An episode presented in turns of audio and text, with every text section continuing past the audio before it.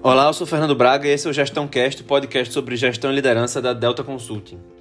O tema de hoje é sobre o burnout das equipes, né? O sobrecarga, a estafa das equipes.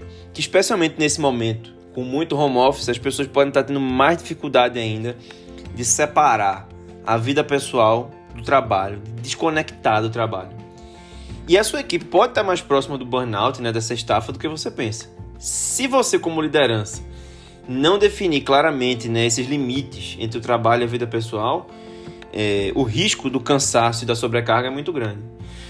Para isso, a liderança precisa instituir políticas na empresa que mostram que ela se importa né, com, com a saúde e que do, dos empregados e que encoraje as pessoas a buscarem um bom equilíbrio entre o trabalho e, é, e a vida pessoal delas.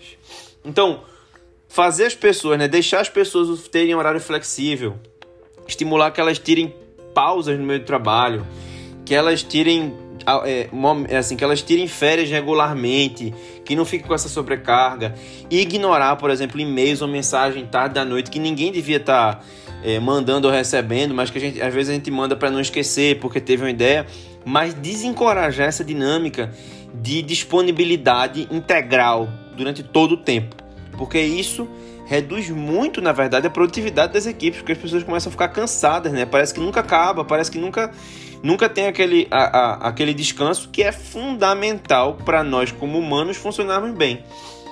Então, é muito importante que você fale para a equipe das suas expectativas, falar que descansar, na verdade, é preservar a capacidade de trabalhar, que desligar ajuda a gente a se recuperar, a recarregar e nos faz mais efetivos no trabalho. Porque a produtividade não é só a quantidade de tarefas executadas, mas a qualidade e o impacto que a gente gera.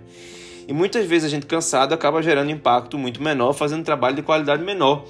Então, busque criar uma, uma, cultura na sua empresa que inspire, que motive as equipes e não que deixe elas exaustas a sua equipe não deveria de jeito nenhum precisar ficar trabalhando 24 horas por dia, ou 20 horas por dia, ou 16 horas por dia, ou disponível o tempo todo, para mostrar o quão dedicada ela é. Pense sobre isso. Um abraço e até a próxima semana.